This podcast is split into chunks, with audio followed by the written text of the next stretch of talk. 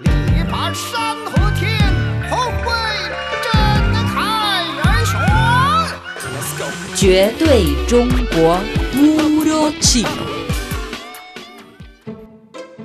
Amigos, hoy en Puro Chino hablaremos de los caracteres Tuan y Yuan. Ambos por separado significan redondo y al estar juntos tiene el sentido de reunión familiar.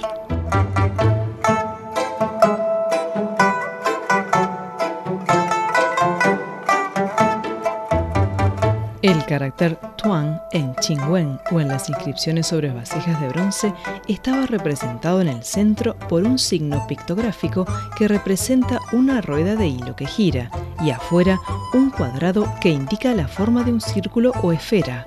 Por eso el sentido original de Tuan es girar para convertir los hilos en forma de bola.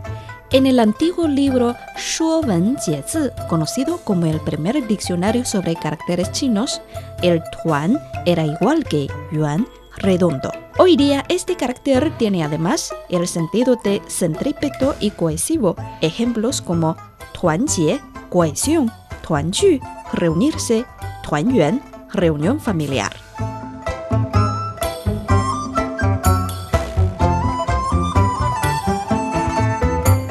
Ahora hablamos del yuan, redondo, un carácter que contiene una profunda filosofía china.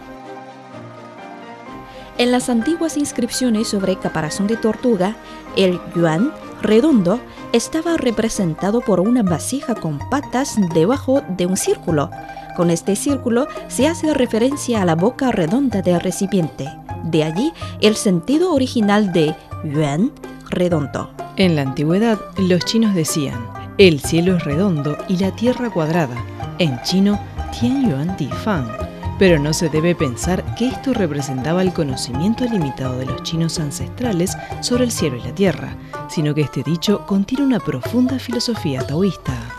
El cielo y la tierra son representantes privilegiados del yang, la energía positiva, masculina y activa, y del yin, la energía negativa, femenina y pasiva, y como tales están en relación mutual.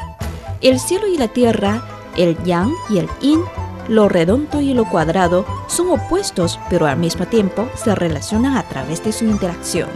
La filosofía de Tianyuan, cielo redondo, influía en la antigua arquitectura china.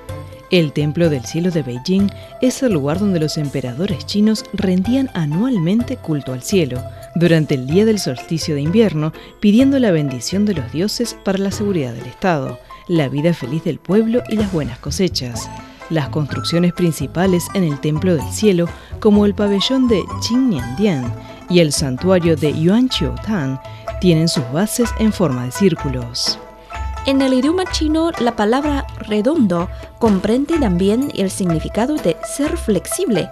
El dicho Zuo Ren Yao Fang Chu Shi Yao Yuan es una sabiduría que los chinos han adquirido de generación en generación por toda la vida.